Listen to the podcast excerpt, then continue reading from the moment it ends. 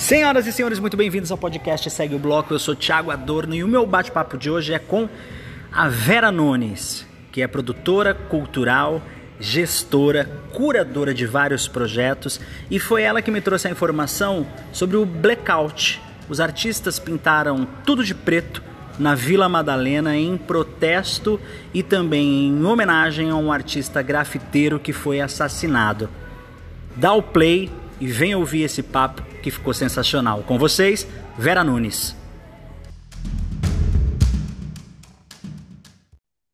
Pronto, estou do lado do Wi-Fi. Maravilhosa. Vera Nunes está comigo no podcast Segue o Bloco de hoje. Muito bem-vinda e obrigado por estar aqui comigo. Obrigada, obrigada, querido. A você e a Renatinha.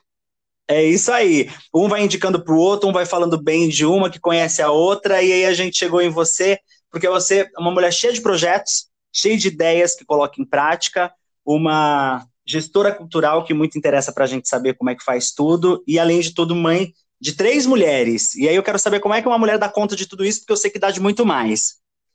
Ai, nem sei te dizer. Não me faz pergunta difícil, Thiago. Logo no começo, né? É, ah, eu acho que a gente é meio programada para dar conta de tudo, né? Eu acho que a nossa educação, a educação das mulheres, ela, ela parte desse lugar de que a gente tem que ser cuidadora, né? Isso é um processo cultural até, né? Se você não vai cuidar Sim. de um filho, você vai cuidar de um animal, você vai cuidar dos seus pais, você vai cuidar dos seus amigos. A gente acaba tendo essa predisposição ao cuidado, né? E isso também se estende para o trabalho, para a produção, que a gestão de projetos também é uma, uma, uma, uma zeladoria, de algum modo, né? um cuidado. Esse projeto do, do coletivo Nós Artevistas, que vocês pintam as ruas, como é que surgiu essa ideia? Isso teve algum, é, alguma motivação maior que fez com que vocês fossem para as ruas fazer essa, essa, essa manifestação? Como é que foi isso? Então, Thiago, a gente, eu, eu sou ativista antirracista há muitos anos. Eu sou uma das produtoras da Feira Preta. Esse ano eu fiz a curadoria de artes visuais. E desde então, né, desde quando eu comecei a ter um contato maior é, com a pauta e com os problemas que a população negra vem passando, eu virei uma estudiosa desse, estudiosa amante, né, desse processo e tentando entender melhor esses essas questões todas que invadem a nossa vida. No dia 20 de novembro, a gente tinha desenvolvido um trabalho muito bacana na Feira Preta, com mais de 101 atividades. A feira faz 19 anos esse ano. E a gente tem um time de curadores maravilhoso que passou pelo desafio de ser online. E tudo que a gente queria mostrar era a potência do trabalho das pessoas pretas. Não falar de mazela, não falar de dor, mas daí, né, o pessoal não ajuda. Um uhum. homem foi assassinado num supermercado na, na noite do dia 19 para o dia 20. Então, para a gente que é ativista, foi muito difícil o dia 20 de novembro, porque o 20 de novembro a gente comemora a morte do zumbi como uma resistência da população preta, porque a gente só tem 130 anos de abolição. Então, é muito recente o processo escrava, escravagista no Brasil, né? E aí a gente comemora, a gente vai às ruas, a gente faz manifestações, apresenta as coisas lindas que a população preta produz, para cada vez mais se afirmar e, a, e afirmar o nosso povo, que é maioria no Brasil, de que nós somos potentes, nós somos capazes. Mas daí o racismo estrutural vem e mata os nossos. Então, para a gente foi um chute no estômago muito grande esse dia. A gente não tinha muito o que comemorar. Então, é, telefonemas de vários ativistas, eu, o Pagu, que é um outro artista, um outro produtor de arte urbana, o Will, o Mia, é, o Neto, vários, várias pessoas que, que, que se frequentam nas artes, nós resolvemos protestar da, do nosso modo, né, com arte chamar a atenção, principalmente da opinião pública, que acha que as vidas dos humanos importam, é, de que as pessoas pretas estão morrendo, de que morre um, um homem negro a cada 23 minutos na cidade de São Paulo. É isso. Eu fico até mudo, porque a gente. Eu usei muito o espaço do podcast aqui para a gente falar com mulheres pretas importantes, com homens pretos que estavam em evidência, até porque a minha evolução também depende de entender isso e de dar voz, voz para essas pessoas falarem o que quiserem, assim, porque eu acho que a gente, eu, no meu é, nível de que não sei nada, só precisava saber para aprender. E aí eu vejo, inclusive nas postagens dessas pessoas, quando você, quando já foram efetivamente feitos os trabalhos e tudo mais, gente falando que está é, sujando a rua. É, é, um pensamento que vai para um outro lugar que a gente nunca imagina que as pessoas sejam capazes, né, de, de estarem nesse limbo. É muito louco isso. É, e é muito louco, especialmente porque essas pessoas que dizem que a gente está sujando a rua, elas passam por essas ruas com pessoas morando em situações deploráveis, né? E pessoas, não olham nem para o lado, né? Não olham para o lado, as pessoas caídas no chão, às vezes até mortas, sabe? Então, assim, esse tipo de gente que tem esse pensamento, infelizmente, eu acho que não vai ter. Assim, a, a minha visão, Tiago, é muito otimista, apesar de tudo, né? Apesar da dor, eu tenho uma visão otimista sobre o século XXI. Eu acho que a gente está no início do século e pessoas como uhum. você, como a Renata, como eu, como a Adriana Barbosa, Pagu, e inúmeros ilustres desconhecidos têm buscado ações de reparação, né, de, de, de, de entender os processos de fobias sociais que a gente passou nos últimos séculos e a gente tentar fazer o século XXI melhor, sabe? O século do humanismo, onde a gente não vai ter racismo, onde a gente não vai ter LGBT, LGBTQI a mais fobia, onde a gente não vai ter gordofobia, onde a gente. Essas fobias todas que foram criadas na nossa cabeça como certas é, durante tantos anos, né? A gente está aqui para rever, a gente está olhando para tudo isso falando, hum, não gostei, vamos mudar, vamos melhorar, vamos aprender, né? Então, acho que a gente está nesse momento e eu acho que a gente tem que olhar muito mais para nós que estamos fazendo coisas desse tipo, olhar cada vez mais e nos amparar e esperar que essas pessoas que não entenderam ainda que houve uma mudança de século se, intera se interem, né? Entrem nos processos. Excelente. Quero que você conte mais para mim ainda do Feira Preta, da ideia de como partiu o conceito e o que, como é que tá essa pegada lá. A Feira Preta é linda, eu sou suspeita. é, eu acho que é um projeto muito potente. Eu conheci a Feira Preta há muitos anos atrás, quando a Feira Preta surgiu. Eu fui na primeira Feira Preta, que era de uma menina muito legal, que eu curtia a balada do Blame Blame com ela.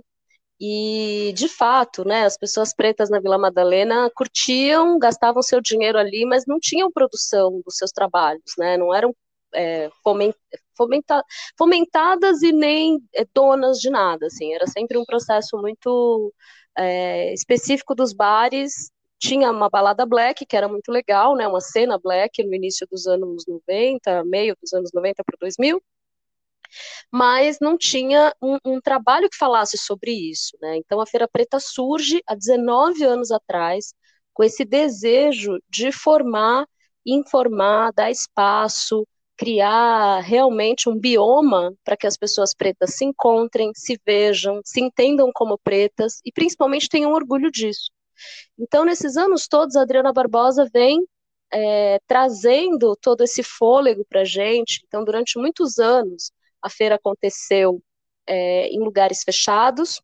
Ela surgiu né, no, no, no 2002 na Praça Benedito Calixto, mas a população, os moradores da praça, pediram para que a prefeitura tirasse aquele bando de preto dali, porque eles não gostaram.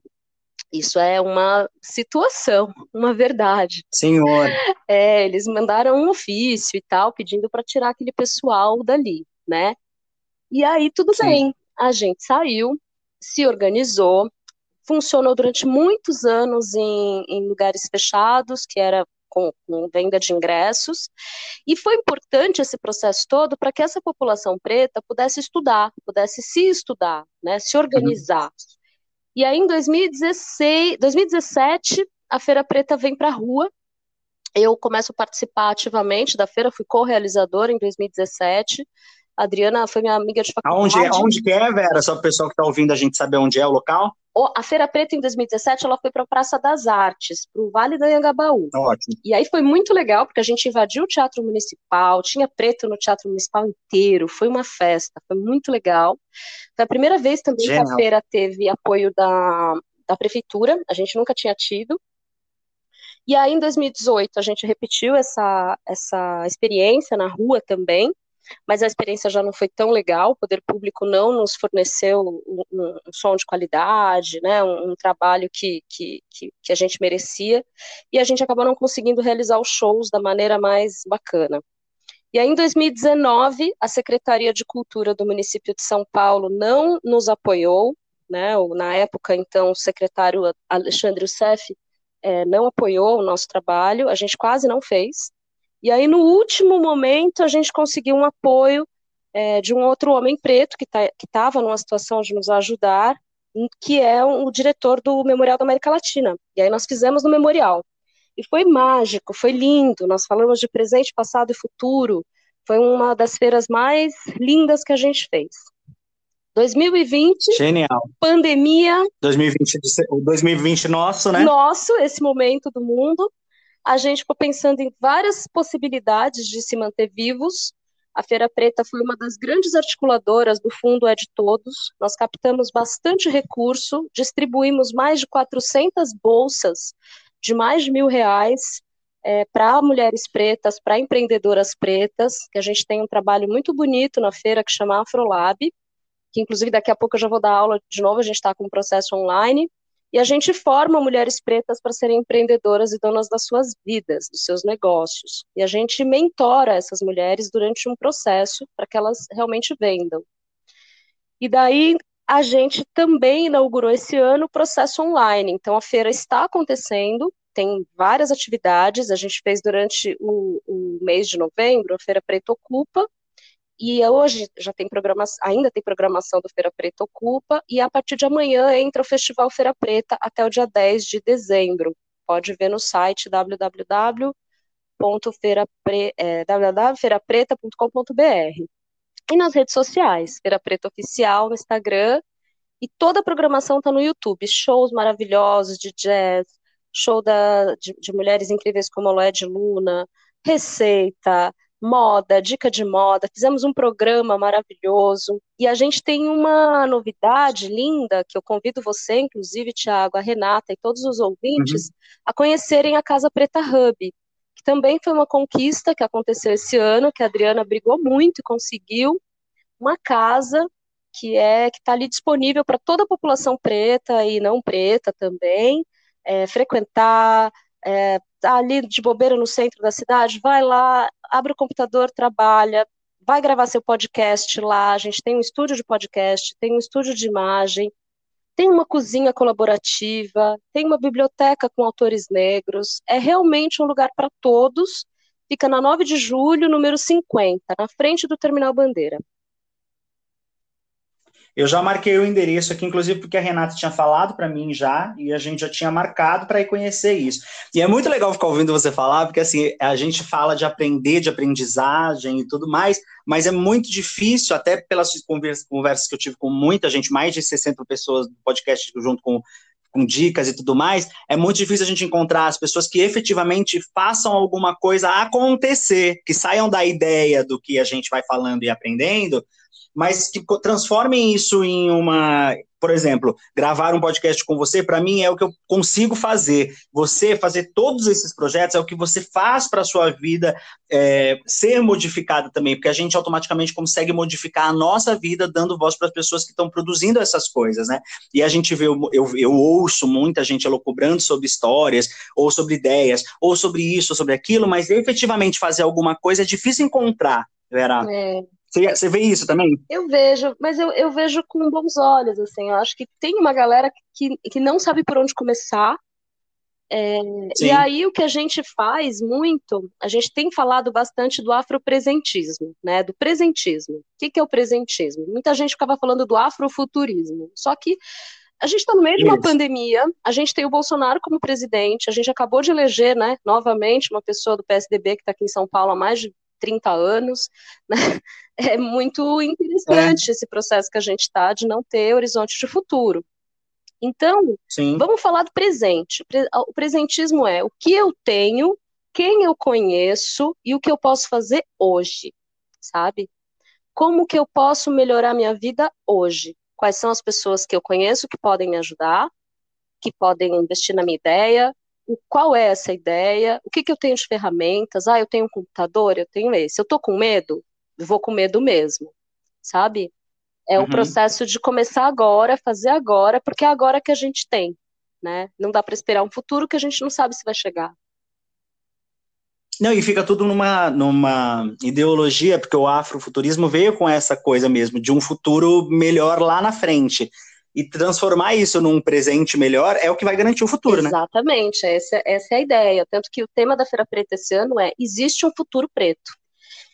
Depois eu vou te mandar um manifesto que está muito lindo, e a gente vai circular aí em várias, várias quebradas, a gente vai, vai, vai para vários territórios periféricos a partir dessa semana, fazer videomapping nos territórios periféricos, mostrando a programação da feira, porque a gente sabe que também a internet não é todo mundo que tem né? Então, Sim. usar os recursos que a gente tem da arte para também trazer informação.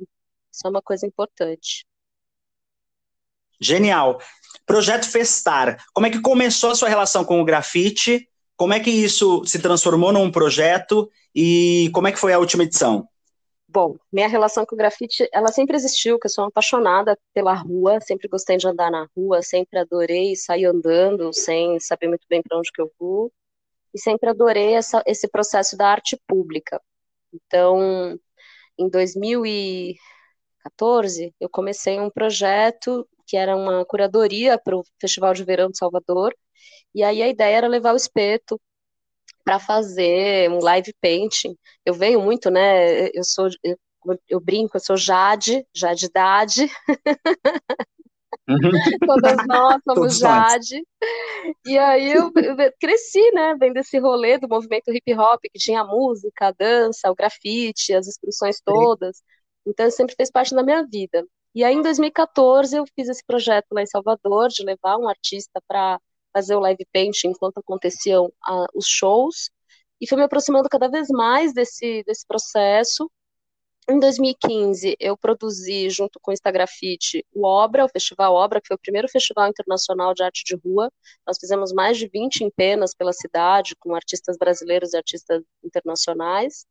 Em 2015, eu fiz com o Apolo Torres Nina e a Serpente, que é um grafite que fica ali na Praça Roosevelt, é uma menininha tentando pegar uns livros e nessa ocasião Sim. eu estava grávida, e aí eu descobri que a minha filha era menina lá em cima no, no balancinho, chama Nina, inclusive. Então é um grafite que tem homenagem a ela. Você mora no, você mora no centro, é isso? Na Santa Cecília, é, eu morava né? no centro, na Rego Freitas, e agora na pandemia eu mudei para aclimação. Tá. Mas... E você nasceu aonde? Eu nasci em São Bernardo. Eu sou de São Bernardo do Campo. Sou a sexta filha de um, tá. de um casal de imigrantes nordestinos e sempre apaixonada Sim. por esse processo artístico. E aí o Festar ele surge de um convite de uma de, da Mova, que é uma produtora de uma produtora cultural só de mulheres aqui em São Paulo, e elas me convidaram para fazer a curadoria, porque a gente estava conversando muito sobre esse processo da ocupação do espaço público, do quanto é necessário a gente fazer a arte pública, a arte fora do museu, e o quanto a gente vem sofrendo com os apagamentos. Inclusive, o ano retrasado, um dos grafites que a gente fez no Obra, que gastou bastante dinheiro para fazer, a prefeitura, o secretário então de Cultura resolveu apagar, do nada. E a gente brigou, foi para imprensa. E sem nenhuma, sem nenhuma satisfação? Sem nenhuma satisfação, sem trocar ideia comigo, nada. Foi lá, Isso, apa quis absurdo. apagar. Aí a gente foi para a rua, chamou a imprensa e ele não apagou. Que é um grafite bem legal, lá no Anhangabaú, uhum. na Praça das Artes. E, enfim, Sim. eu entendo, Thiago, que o grafite ele tem uma relação com o espaço público, ele faz parte do patrimônio público, né? É, é, é, é paisagem urbana. A gente se georreferencia através dos grafites da cidade. Então, de repente, do nada, esses grafites saírem é muito delicado. A gente sabe que é uma arte efêmera, quem faz o grafite faz sabendo uhum. que vai ser apagado a qualquer momento, mas eu acho que quando isso vem de uma, de uma relação da rua para rua, da sociedade civil para a sociedade civil é uma coisa. Quando a, a, o governo né, resolve fazer a curadoria da rua e decidir o que é bonito, o que é feio, o que, que ele pode apagar, o que ele não pode, aí eu acho que é uma perda de direitos, acho que é um, um trabalho complicado que a prefeitura faz. E aí no Festar a gente Concordo. fez um levantamento muito legal de uma história é, de um passeio mesmo, como eu te disse, eu adoro passear pela cidade, e, e esse passeio ele começa na, na Avenida Paulista, no, ali pertinho da Japan House, perto do metrô Paraíso, vai passando por toda a Avenida Paulista, lembrando a primeira empena do Rui Amaral, que tinha ali na Paulista, que não está mais, ah, os desenhos do, do Veracidade, o Lambi-Lambi do SHN, a primeira, a primeira, o primeiro trabalho da Nina Pandolfo, uma artista bem famosa fora do Brasil, que era uma caixa d'água, o primeiro desenho que foi feito no túnel da Paulista, que é do Jaime Prades, e como que a gente imaginar o túnel da Paulista sem nenhum desenho, né, sem nenhum grafite, e ele fez esse, esse grafite Impossível. lá em 1987, e aí a gente desce a Consolação, encontrando as letras, né, o Fora Temer, a ideia também do grafite como protesto, e vai até a Praça Roosevelt, é, com, a, com, aquela foto antológica da Marielle, que o, que o Caos colocou né, perto do Minhocão. Então, assim, é, a ideia do Festar é, uma, é um, um, um convite à, à, à, ideia histórica do grafite, onde você pode rever grafites apagados através da, da realidade aumentada. Então, você baixa no celular, entra no festar.arte.br, baixa o aplicativo que é gratuito, e pode caminhar pela cidade, ela vai te contando, meio que procurando Pokémon, sabe? É, naquela brincadeira. Sim. E aí você encontra os grafites antigos e, e, pode tirar foto, pode rever esse trabalho. É uma proposta muito legal. Genial isso. E eu gost... é muito louco porque ouvindo você falar da cidade, que eu nasci em Osasco, mas a minha vida inteira, desde foi no trenzão da FEPAS indo para o curso de teatro, voltando, Barra Funda e todos os lugares aonde eu caminhei, tem o grafite desde pivete.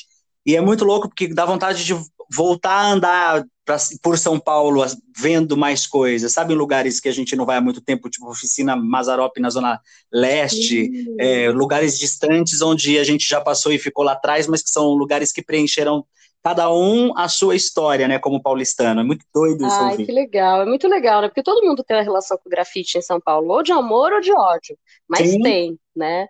E, e, também é importante, é, é, importante também quando a gente entende que muitos, que, que a galera está acordando, né, para esse processo. Essa madrugada a gente, nós tivemos uma ação bem importante no Beco do Batman. Todo mundo conhece o Beco do Batman, né? Você lembra do Beco do Batman? Claro. Como ele era colorido, com muitos Sim. grafites lindos, com aquela, com as asas, né? Com asas de anjo. Muita gente tirou foto. Sim. Pois é, agora tá tudo preto. Tá tudo preto. Tudo Mentira, preto. mas faz pouco tempo? Essa madrugada, mudou tudo, Thiago. Mudou tudo. Tá tudo preto. Mentira, eu não sabia pois disso. Pois é, tô te contando em primeira mão aqui para você e para os ouvintes do, do podcast. É, segue, Segue o que bloco loucura. também é informação. a gente. Muita informação, inclusive é isso que a gente vai usar para divulgar, para manifestar. É, o beco do Batman está todo preto, não tem mais asinha, não dá para sair tirando selfie de, de coisa legal, não. E sabe por que isso, Thiago? Não, virou um beco preto, virou, virou o beco do Batman mesmo, o Batman da, da, Estados, dos Estados Unidos. Unidos. Porque assim, cara, diferente dos Estados Unidos, aqui no Brasil, quando uma pessoa preta morre, ninguém faz nada né? E aí que na quinta-feira, na sexta noite de sexta-feira, uma semana depois da morte do, do, do, do moço que foi assassinado no Carrefour, é, morreu Sim. assassinado pela polícia um grafiteiro muito importante para a gente. É o Nego Vila Madalena, é um dos caras que ajudou a fazer o Beco do Batman. Ele era um, um grafiteiro muito legal, pai de família, pai de uma menina de 9 anos, um cara da paz total que vendo uma briga de um policial com um cidadão comum, foi tentar separar a briga, porque ele era desses, de separar a briga, sabe? E aí a polícia começou a atirar para cima, ele saiu correndo, porque ele não queria levar um tiro, ele caiu e o policial matou ele a queima-roupa. E como protesto como a gente não vai achar ok, como a gente não sabe o que vai acontecer com esse policial e como a gente está cansado da, da agressão que a população preta vem passando, que os artistas vêm passando, que as pessoas LGBTQIA vêm passando, as mulheres vêm passando, a gente foi lá, galera, e fechou o beco do Batman, acabou a palhaçada, ninguém vai mais tirar fotinho, sem saber o que está acontecendo. Se na cidade de São Paulo os artistas não são respeitados, não vai ter turismo de grafite. Genial. Genial assim, aplausos para uma das manifestações que com certeza ela vai causar o que realmente precisa ser, porque eles só entendem assim, né? Só entendem quando tiram deles, né? E aí assim, da outra parte, que é dos pretos, das pretas e das pessoas que estão por aí, estão tirando vidas, Exatamente. né? Exatamente. Eles não estão nem aí. Só que a gente não, não vai mais achar ok sabe? A gente vai fazer com as nossas armas. A gente não Genial. tem arma, a gente não, não, não, não é esse o nosso, nosso foco. Nosso foco é a arte. Mas que a gente vai continuar protestando, a cada pessoa que morrer, a gente vai protestar. Esse é o nosso compromisso. E foi tudo feito nessa madrugada, tá, tá tudo, preto, preto lá agora. agora. Tá tudo preto, vou até te mandar umas fotos. Quero ver, não, eu vou passar lá. Eu vou passar lá, eu vou sair agora e vou dar uma passada lá. É, Vamos terminar com o seu projeto que é o AG1, que eu achei fantástico. E da, eu quero saber de onde vem o AG1. Porque quando eu, eu saio com os meus amigos, a gente fala, a gente fala muito, todo, as bichas tudo, né? A gente fala muito do AG1. Ai, bicha, vamos ter, tem um AG1 aí, tem um AG1. Tem, tem a, ver, com, com isso? isso? O AG1 é comida, né? É comer junto. Que luxo! É, o AG1 é que eu sempre falei desde pivete, é o AG1 na casa das minhas amigas. Fala, bicho, tem um AG1 aí e é, tal. É isso, é, é comer isso, né? junto, né? É, eu também eu também, eu só não, eu só não nasci bicha por, por erro mesmo, sabe? Foi um erro. Mas assim, a gente. É, é porque você já tá cuidando da mulher, você tá cuidando das pretas, agora você tá cuidando das bichas também, ia ser mais uma coisa, Vera. Tudo, Deus faz tudo certinho. É, o babado é fortíssimo. Mas é isso, a gente, eu sou do candomblé, né? Eu, eu, eu acredito muito na força dos orixás Genial. e nessa troca que, que, que os orixás nos trazem troca de energia. Também e aí a, o AG1 é o momento em que a gente cozinha, né, e a gente divide o alimento. É o comer junto. AG1 em Yorubá significa comer junto. Então, como eu não gosto de comer sozinha, Sim. e eu nunca comi sozinha, porque eu sou a sexta filha, né, então sempre tinha irmão. E eu, eu tenho três filhas, então Sim. sempre vai ter filho. E eu amo os amigos. Inclusive, você está uhum. super convidado para vir aqui em casa comer comigo, hein, quando der. Eu vou, eu quero muito ir você. E aí, o AGU surgiu desse processo, né? Eu sempre tive vontade de fazer alguma coisa nesse sentido. A gente sabe o quanto a cultura vem sofrendo, né, nos últimos anos, em especial nesse governo, e a gente precisa sobreviver. Então, cozinhar, ter um negócio de, de comida, ter alguma coisa que não fosse só a prestação de serviço, né, esperar um edital acontecer, esperar um projeto rolar, era algo que fazia parte do meu plano de vida. E aí, em 2017, eu fiz um Afrolab, uhum. Que é esse programa muito legal da Feira Preta, que a gente desperta o processo de empreendedorismo na nossa vida. Eu comecei a planejar o AG1, e o AG1 surge com força no finalzinho do ano passado. A gente tem uma associação cultural que chama Cecília, na Santa Cecília, que já fez 10 anos esse ano. E aí eu comecei a montar um, um, um, processo de alimentação coletiva, né, de afetiva nas festas, principalmente na festa do DJ Nuts. Isso, então o, o AG1 surge com essa ideia da gente comer junto, e porque eu nunca comi sozinha, que eu tenho muita gente. E a ideia é estender um pouco dessa comida caseira, dessa comida afetiva para casa das pessoas. É, hoje em dia, você pode ir até a Associação Cultural Sicília, que lá a gente tem o AG1 em formato de empadinhas, que são super gostosas. Outra hora eu faço torta de banana, outra hora eu faço uma ceia completa. A ideia é sempre abastecer o coração, deixar o coração quentinho através da comida. E isso tem a ver também com as práticas de gentilização que você inventou?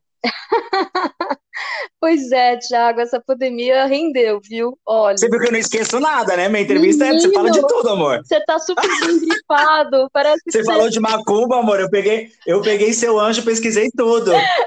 Parece que você pegou minha melhor amiga, você deixou ela ali, ó. Pois é, tá vendo tudo. só? É isso, amor, é dar voz para quem está fazendo e mostrar tudo mesmo num bate-papo. Essa é a ideia do podcast aqui, para a gente fazer para a gente que tem que fazer. Ah, que delícia, tô adorando. Pois é, o Gentilização é um, um, projeto que eu sempre tive vontade de fazer, que era bem nesse lugar aí que você está falando, sabe? Da gente ter vontade, ter vontade, nunca consegui fazer. E aí, uhum. na pandemia, é, eu comecei a colocar isso. Ano passado eu já tinha colocado no, no meu Instagram como Gentilização, porque justamente por passar muito tempo no centro, morava no centro, ali na frente da Danger, no babado todo, eu comecei Sei. a ver um movimento acontecendo muito ruim de violência policial contra as trans. Muitas vezes trazia as trans para casa, porque era aquela correria, né, a galera querendo atirar nas meninas. Uma loucura.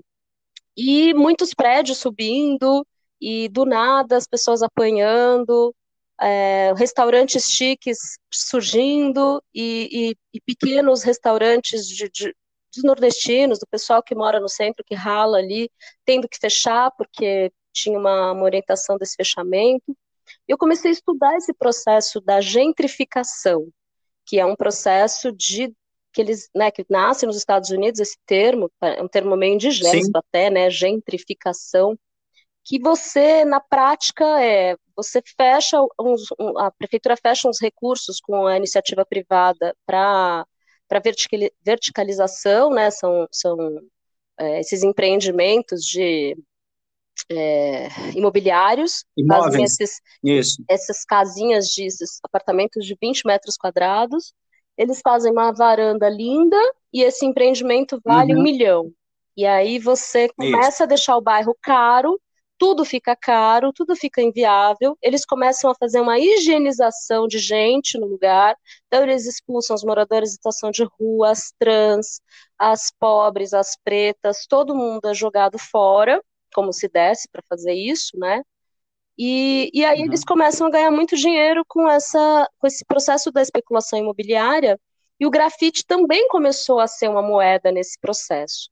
Então, e ainda mais do que isso, né? Desculpa te interromper, já interrompendo. Eles ainda maquiam isso como uma urbanização que nada tem a ver, né? Não ah, é? vai, ser, vai ser uma nova. Uma re, vai, ter, vai ter uma revitalização do centro, vai ter alguma. Né? Eles maquiam ainda de uma forma que querem enganar a gente que estão mudando para melhor. Pois é, seria muito legal se houvesse um, um, uma Sim. preocupação com, uma preocupação, o né? urbanismo, né? né? Se tivesse uma preocupação com onde vão morar essas pessoas, né? O que, que vai acontecer com essas pessoas? Isso não é uma ação nova desse governo, isso é uma ação muito antiga. Imagina que a Sim. cidade de Tiradentes, que fica no extremo leste é, nasceu lá pelo meados dos anos 50 e foi criada para tirar a população preta do Bexiga, porque eles não queriam mais ver gente preta na rua, no centro. Então eles criaram a cidade de Tiradentes para tirar a população preta do Bexiga e deixar só os italianos, entendeu? Sim. Então é assim que age só, né, esse processo aí de, de gentrificação. E aí o meu objetivo era continuar fazendo grafite, conversar com as lideranças de poder público, poder privado, grandes empresas, empresas de tinta e até as incorporadoras, para que a gente pudesse trabalhar junto, para que a gente pudesse pensar em fazer coisas que não são agressivas, coisas que são boas para todo mundo. Porque se não for bom para todo mundo, não é bom para ninguém, né? Não adianta a gente represar um rio, porque o rio volta. Olha lá o Iangabaú hum. acontecendo né? Você joga concreto, na hora que chove, sobe tudo e dá enchente. Então, assim, claro. não adianta, a gente tem que dialogar. O século XXI é o século que, vai, que, que a gente vai ter que aprender a dialogar de novo. E o gentilização ele vem para esse lugar, o lugar do diálogo, do afeto, das práticas gentis, da gente tentar, sim, ah, tem que ir para o progresso, tem que construir. Tá bom, vamos construir, mas vamos entender como que a gente pode construir junto, né? Como que a gente pode fazer uma coisa que não agrida as outras pessoas que estão perto? E aí é muito bonito porque é um, um, um projeto que ainda está em, em, desenvolvimento, né? Não é algo pronto ainda. Eu tenho feito isso junto com a minha filha mais velha, com a Beatriz, que para mim também é uma coisa muito legal. E vamos aí, vamos pensando. É um projeto em, em, em, desenvolvimento. Convido você, Renatinho, todos os ouvintes a participarem desse projeto coletivo que é a Gentilização. Vera, muito obrigado por topar falar com o podcast Segue o Bloco, por me atender nessa semana e me dar um furo ainda de reportagem. Eu quero que você me repita o nome do, do grafiteiro que foi assassinado. Como que é o nome dele? O nome dele é Nego Vila, Nego Vila Madalena. Nego Vila Madalena. Ótimo, eu fiquei muito tocado de saber disso, mas feliz com o protesto que você contou pra gente. Parabéns pelos seus projetos, que com o final da pandemia eles se multipliquem em realizações e fiquei seu fã. Muito obrigado. Ah, eu que agradeço, Thiago. Muito obrigada a você, a Renatinha, ao Segue Bloco. Eu desejo que esse podcast cresça, vire um programa de televisão, vá para a Globo logo, arrase aí, que vocês Nós também. tudo isso, né? E a gente que é da Macumba já vai fazer um ebó para isso acontecer logo. Oba! E vamos juntos. É, eu convido você, todos os ouvintes, a partilharem da gentilização. Ser gentil com você mesmo, primeiro ser gentil com a sua família, ser gentil com seus amigos, ser gentil com o seu bairro, com a sua cidade, e que a gente possa deixar esse século XXI com a nossa cara, cheio de glitter, cheio, lin, cheio de lindeza e com muita G1. Muito obrigado, um beijo e segue o bloco. Segue o bloco. Beijo.